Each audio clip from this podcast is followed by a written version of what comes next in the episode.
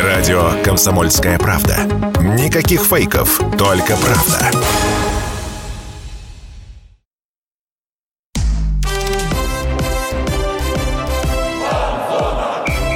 Фанзона. Самарский спорт. За полем и трибунами. Фанзона на радио «Комсомольская правда» Самара. Программа, где мы расширяем спортивные горизонты. У микрофонов Дмитрий Кривенцов и Михаил Горинов. Миш, привет. Да, Дим, привет. И второй выпуск подряд мы будем говорить о баскетболе. О лучшей игре с мячом? Ну, Ты забыл добавить, да? О лучшей игре с мячом. Каждая игра с мячом прекрасна, и баскетбол одна из лучших явно. И в гостях у нас сегодня разыгрывающий защитник баскетбольного клуба «Самара» Антон Карданахишвили. Антон, привет. Привет, Миш, привет, Дим. Привет всем радиослушателям. Надеюсь, будет интересно. Да сто процентов будет интересно. Я уверен, радиослушатели рады тебя слышать. И, Дим, про что будем говорить? Про дебютный сезон в Единой лиге ВТБ, я думаю? Да. Баскет... Так, на, на поверхности. Баскетбол в Самаре любит, и, ну, если вдруг, кто не знает, этот сезон для Самары был дебютным в Единой лиге ВТБ, но, к сожалению, команда не попала в плей-офф. Антон, как внутри команды это восприняли? Это неудача? Ну, конечно, это неудача, и э, сначала были большие амбиции, большие ожидания от команды, потому что собрали сильный состав, сильные игроки, тренеры. Клуб, хоть и дебютный сезон был, но сейчас уже, ну так как сезон доиграли, можно сказать, что клуб делал все для того, чтобы просто мы играли и побеждали. Но не выполнили задачу, хотя начало сезона было неплохое, мы были на четвертом месте, и в какой-то момент просто у нас была огромная серия поражений, и мы как-то вот не смогли из нее выйти, и все уже как-то по накатанной пошло. А как считаешь, чего не хватило? То есть это какой-то психологический момент или где-то, может быть, физически сдали? Тяжело сказать, но игроки были в основном возрастные, поэтому мо- можно подумать, что и физическое, но у нас не было такого, что мы тренировались на износ, то есть всегда и доктора, и тренер по ОФП, баскетбольные тренеры, все нагрузку, так скажем, э, варьировали для того, чтобы мы всегда были на пике формы. Вот.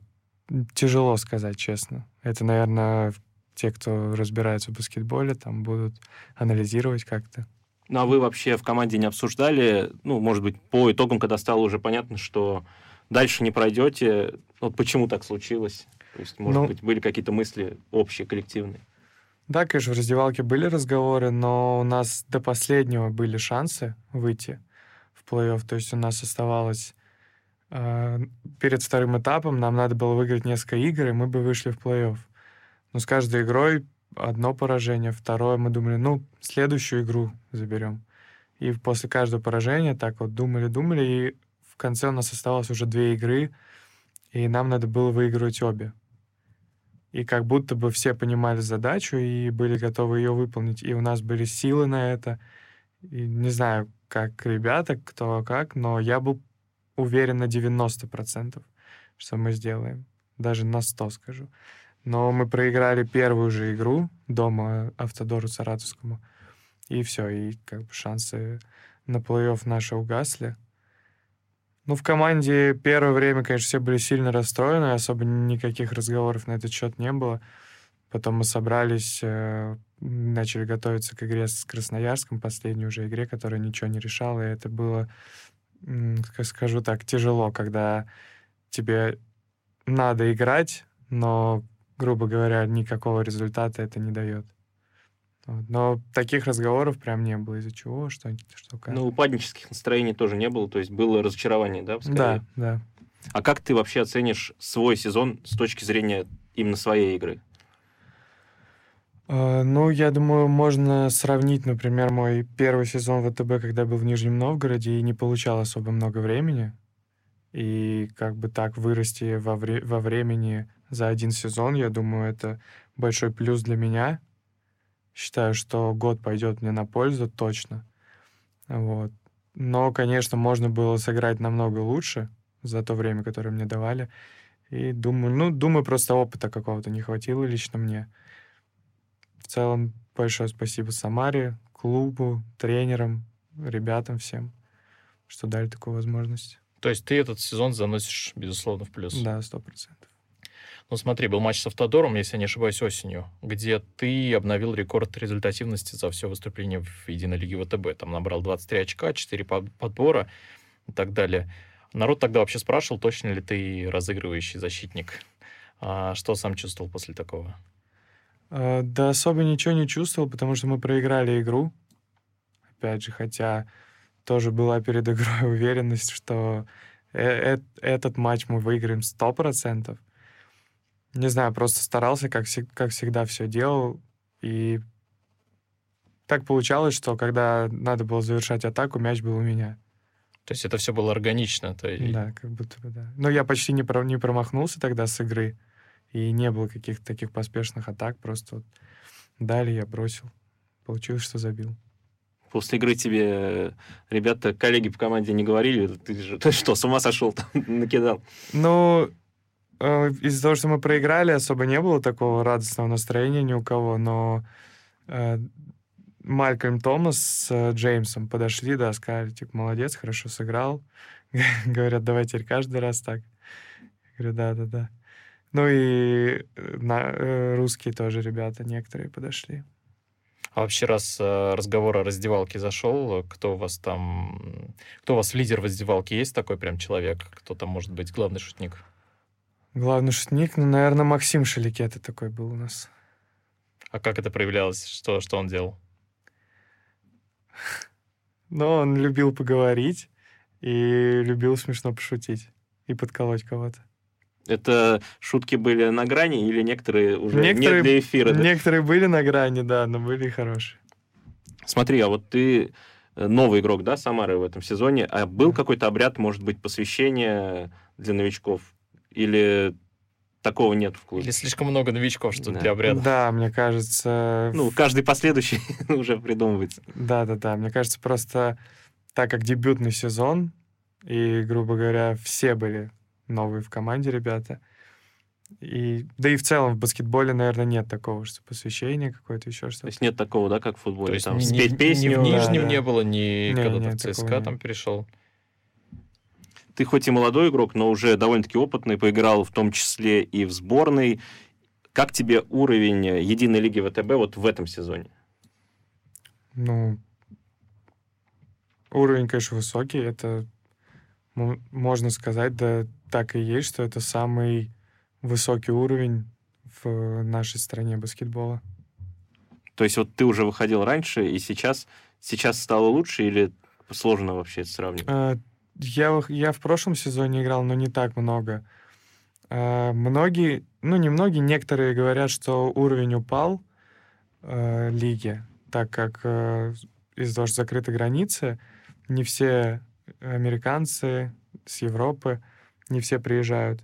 И я считаю, что из-за того, что нет Евролиги, только первые три команды, может быть, немного, ну, которые были в Евролиге, Зенит, Уникс и ЦСКА, может быть, они немного просели в уровне своих игроков, но остальные команды остались как бы такие же боеспособные, сильные. Не считаю, что уровень упал. А с кем было тяжелее всего в этом сезоне? Кто-то оставил такой отпечаток? Как команда или... Как команда. Давай сначала про команду, да. Ну, наверное, с Униксом тяжело играть, хотя мы обе игры с ними неплохо сыграли, были на равных играли почти всю игру и в концовке отдавали. Но вот они играют агрессивно все 40 минут, все время давят в защите, и вот с ними было реально тяжело. А если говорить про игрока? Может, кто-то тебя удивил своим мастерством невероятно ну, вот, соперников? Наверное, я скажу про Мейкона из э, Уникса как раз того же. Против него тяжело защищаться очень. А в чем это проявляется? Не знаю, он такой резкий, э, как-то он, он как будто бы замедливается, и ты вместе с ним расслабляешься, но вот просто секунда, и его уже нет перед тобой. И он такой обтяги, как сказать, э, как будто бы он в воде двигается, у него все движения такие плавные, а ты, наоборот, в воде стоишь и не можешь двигаться. С гирями на ногах. Да, да, да, да, да. А вообще вот если по карьере брать, может быть, э, кто-то еще тебя поразил, вот с кем ты выходил на паркет? А из игроков, с кем я играл в одной команде? Против кого? Против. А, ну, наверное, из таких я играл ну, на высоком уровне. Это вот то, что в сборной был. И мы играли товарищеские игры с сборной Литвы. И вот там был э, Йонас Волончунас, который в НБА играет. Он особо так, ну, не, не сказать, что нам там забил 30 очков и еще что-то. Но я помню момент, когда я играл пик-н-ролл, и иду в проход под кольцо, и боковым зрением вижу, что он стоит под кольцом. Расставил руки, и я понимаю, что как будто бы там вообще для меня места нет. Стена просто. Да, да, да. Я просто отдал куда-то на трехочковый пас и не пошел туда. Уходим, друзья, на небольшую паузу. Оставайтесь на фан-зоне. Фан-зона.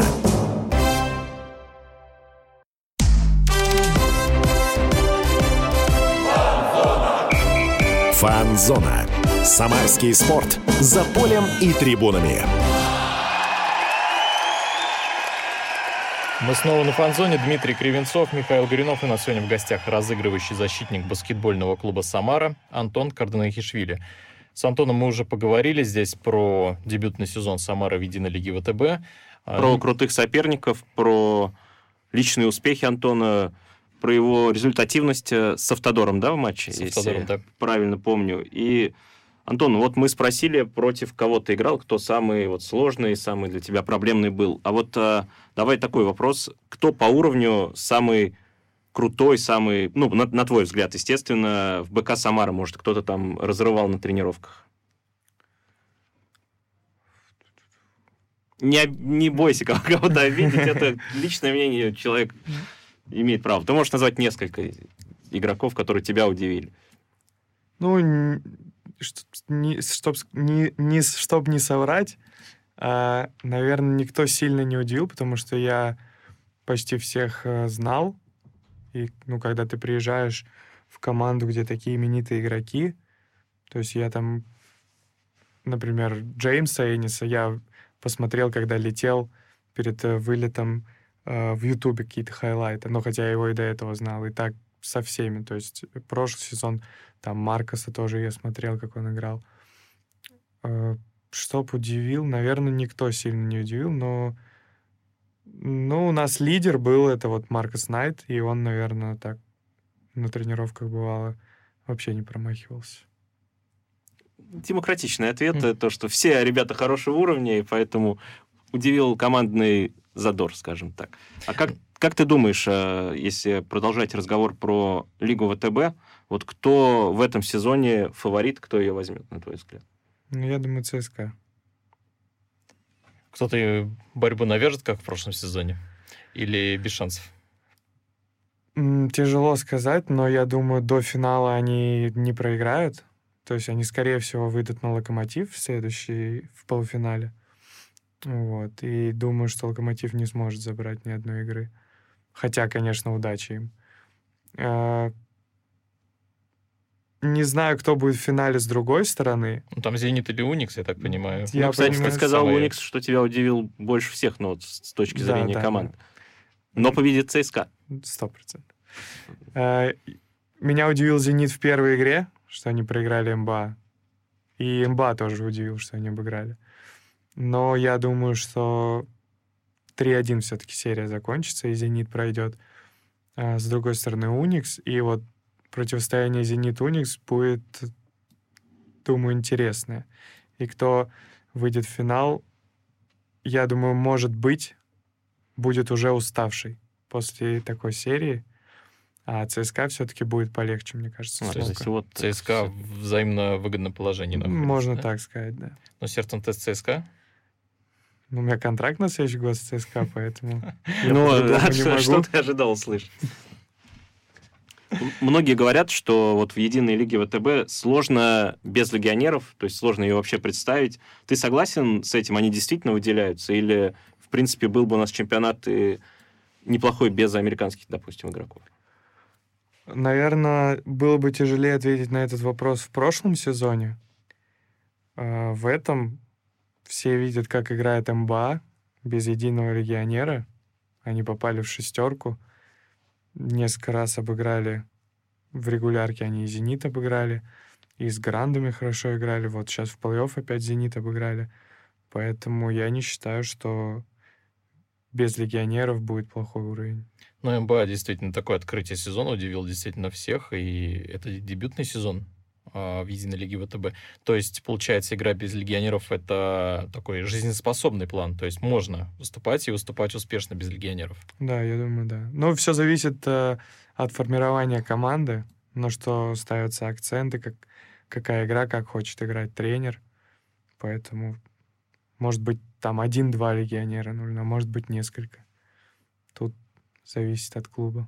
Но МБА для тебя не, ну так скажем, не чужой, не чужая команда. Ты вообще рад за этот клуб, что он в единой лиге ВТБ, что он так выступает? Да, конечно, я рад. Я был в их системе еще в Дюбле молодым игроком, слишком молодым, так скажем. И у меня там много друзей играет, знакомых, поэтому, да, я за ребят рад. Ну, я предлагаю все-таки вернуться к Самаре, потому что мы говорим ну, в да. первую очередь, да. А, вообще, как узнал об интересе со стороны Самары и долго вообще думал по поводу перехода сюда? А, долго не думал, но стоит сказать, что я здесь в аренде. Угу. И у меня пр- предложение было как раз в конце прошлого сезона. То есть позвонил тренер, спросил, какие у меня мысли по этому поводу. Э, я поговорил с агентом, но у меня был контракт с ЦСКА, и поэтому я не мог как бы просто пойти подписать контракт с Самарой. Э, пришел новый тренер в ЦСКА, э, Райкович, и он сказал, что я нужен ему на предсезонку. Вот, какое-то время я провел с ЦСКА, и они подписали разыгрывающего, Далса Мура, и вот в этот момент сказали, что... А интерес э, со стороны Самары еще продолжался, то есть они ждали, хотя уже время подходило, там около месяца было до начала сезона, и то есть я почти предсезонку не, с Самарой не тренировался. И все, в какой-то момент ЦСКА сказал, что мы готовы. Я поговорил с тренером с ЦСКА, с руководством, и мы пришли к тому, что они отпустят меня вот на год в аренду. Это правильное решение, на твой взгляд? Или лучше было остаться в ЦСКА? Я думаю, правильно. А ты говоришь, тебе звонил тренер еще до предсезонки. А звонил Базаревич или кто-то из тренерского штаба? Базаревич. То есть фигура Базаревича тоже способствовала твоему переходу? Ты с ним все-таки работал сейчас? Да. Вообще скажешь, что скажешь о нем как о тренере, какой у него... Как, как он работает? Ну, наверное, судить как-то это не, не, не буду судить. Ну, тренера. есть же, есть ну, же какие-то, какие особенности. Нет, да, да, да, я понял, что имеете в виду. Э, мне понравилось с ним и в сборной, и в этом году. Но вот что-то у нас не получилось. Я не знаю, так как я, может, молодой еще, как должно все работать. Но у нас был сильный состав, и как-то вот надо было сложить этот пазл, чтобы все заработало. Но этого не получилось. Не думаю, что проблема в тренере. То есть как будто бы нет объяснения, что вот не так. Но Сергей Базаревич любит быстрый баскетбол, агрессивный, мы много бегали на тренировках, то есть всегда были, так скажем, в форме. Какой он в общении? То есть какой вне площадки? Зависит от настроения, так скажем. Он может подойти с улыбкой, посмеяться, а может просто пройти мимо. Ты говоришь, что вот у вас была у тебя был всего месяц предсезонки, да, с Самарой? Даже меньше, наверное. Да, меньше. Это сильно сказалось вообще на старте сезона для тебя? Или, в принципе, ты сразу влился? А, да не знаю. Может быть, если провел больше времени, получился, получилось бы что-то лучше. А, но первое время, да, мне было тяжело все равно, потому что новая система, хоть я и в сборной был, и тут практически осталось все то же — вот. Но было тяжеловато первое время. Ну, со временем адаптировался и уже... Отличие от того, что было вот в ЦСКА, и здесь они бросились в глаза вообще? Сильная разница? Да, отличие в целом баскетбол-то он возьми мяч да забей. Просто другие комбинации были, другие акценты какие-то и в защите, и в нападении. Просто подстраиваешься, и все. То есть время нужно было больше на тактику, скажем так. Да? Ну, можно так сказать, да, на тактику, и чтобы с ребятами друг друга понимать, там кто-то побежит налево, а я дам пас направо. То есть со временем все это мы друг друга пон- начали понимать, лучше сыгрались и... И пришла игра с Автодором. Как раз та, та самая. К сожалению, проиграли которую. А вообще, что знал про команду и про город до перехода в Самару? И сильно изменились впечатления уже после сезона? Ну, про команду я знал, что она в Суперлиге играла, играл против нее много раз. Все время была, как, как скажем, если не единогласным лидером, да, то все время в топе был клуб и много знал о Самаре, но в городе особо не, не получалось не погулять, просто приезжали, играли и уезжали. Вот, когда команда вышла в ВТБ, конечно, начал следить побольше и подписания, начал следить, кого подписывают. Тем более Юра Умрихин, с которым мы играли, подписался один из первых. Э, когда когда появился интерес со стороны Самары, уже начал так и смотреть, там, где погулять можно, ну, вдруг, вдруг все-таки получится. Вот, и когда приехал, город очень понравился, и часто гуляю, набережная все-таки. Поэтому го- город очень нравится. Продолжим после небольшой паузы, друзья, оставайтесь на фан-зоне. Фан-зона.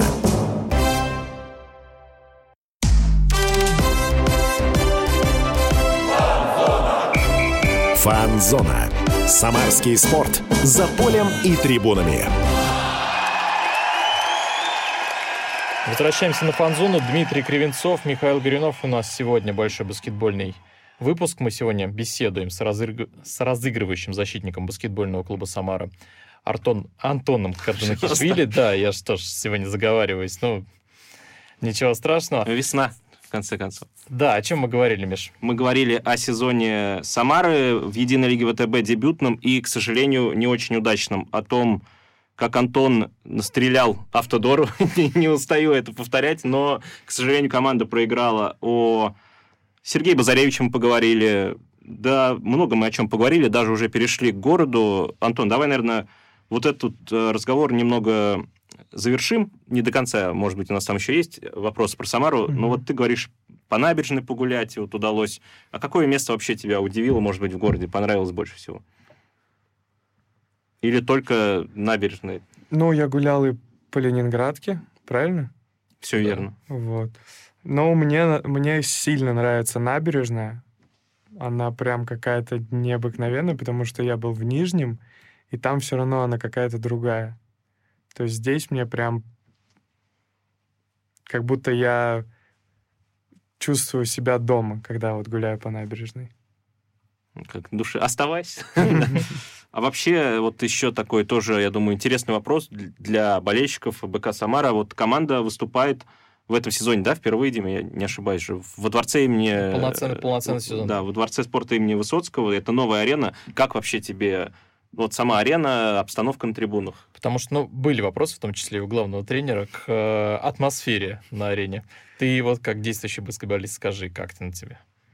Э, ну, дворец вообще очень хороший, и видно, что строился он э, как раз под, того, под то, чтобы команда вышла в ВТБ и играла на нем. Э, играли... Я играл за свою карьеру на нескольких... Он же как ледовый дворец все равно считается.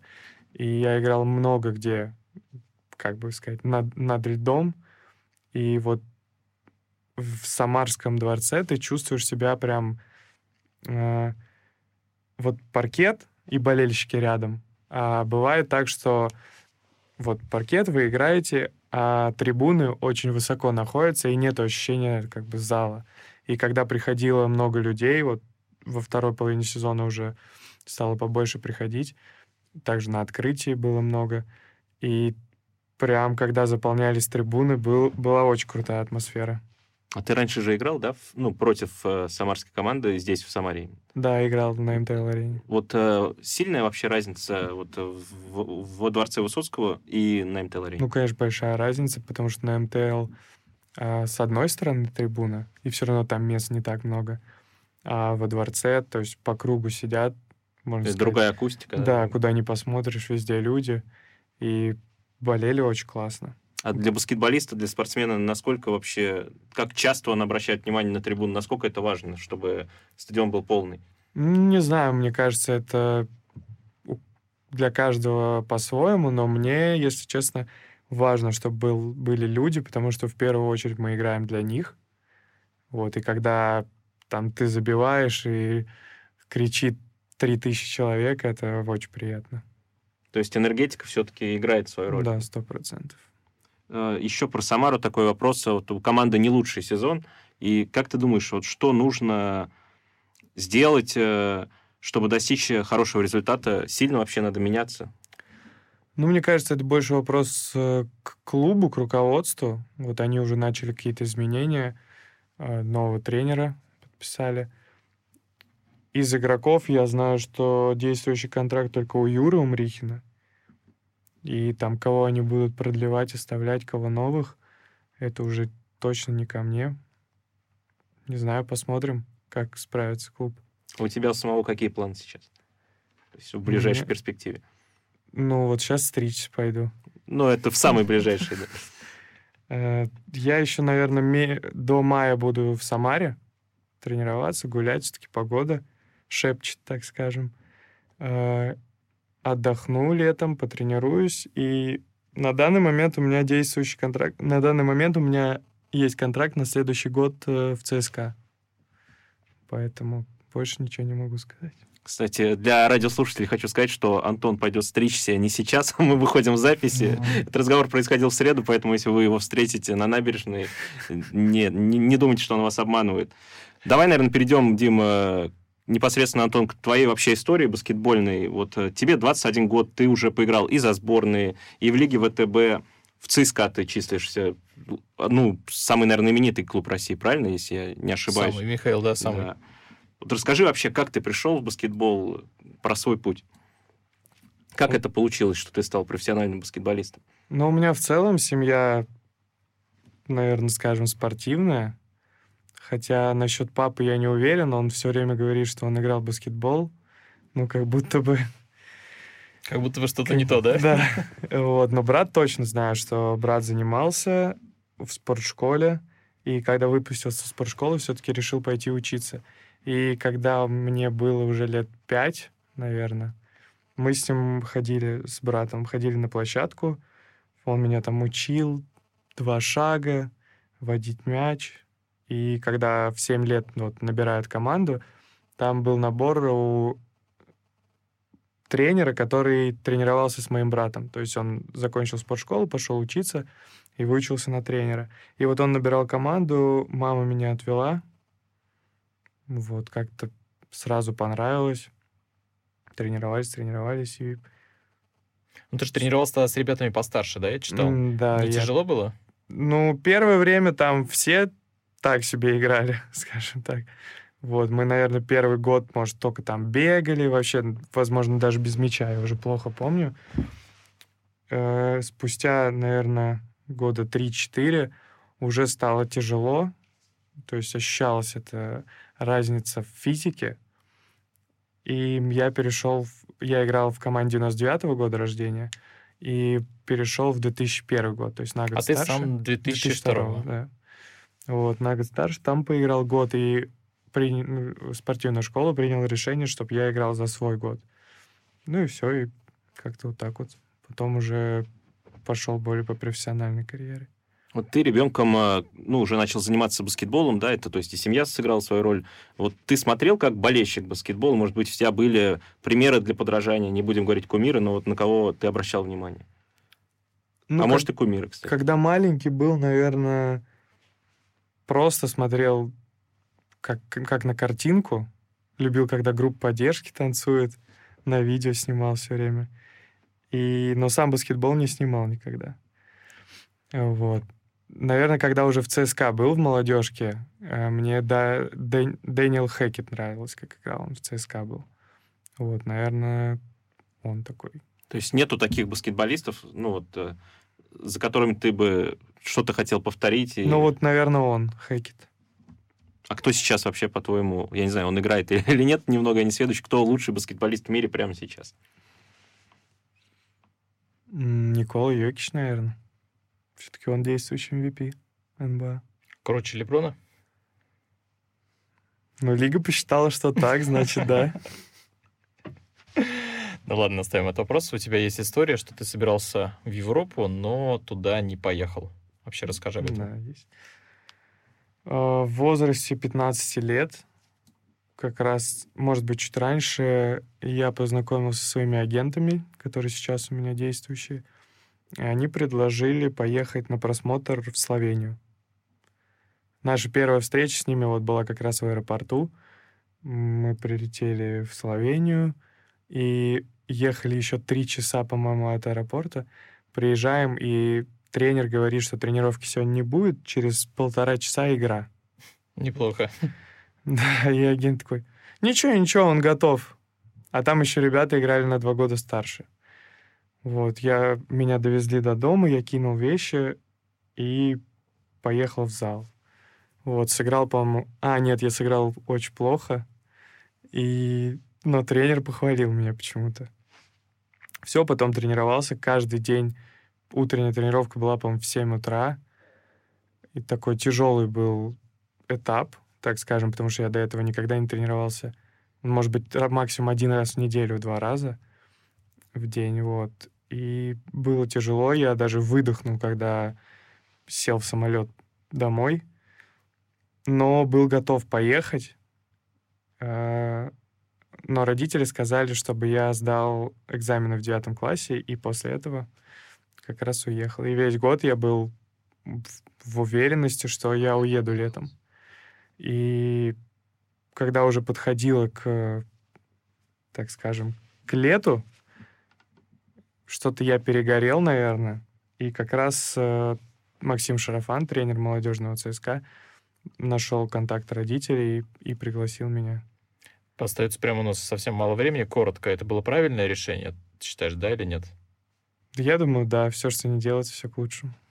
Друзья, на этой волне как бы, как бы и не закончить эфир. Да, заканчивая, у нас сегодня в гостях был разыгрывающий защитник баскетбольного клуба «Самара» Антон Карданахишвили. Антон, спасибо тебе большое, что пришел. Нам было очень интересно, я думаю, слушателям тоже. Да, вам спасибо. Всем пока. Всем пока. Пока-пока. Фанзона.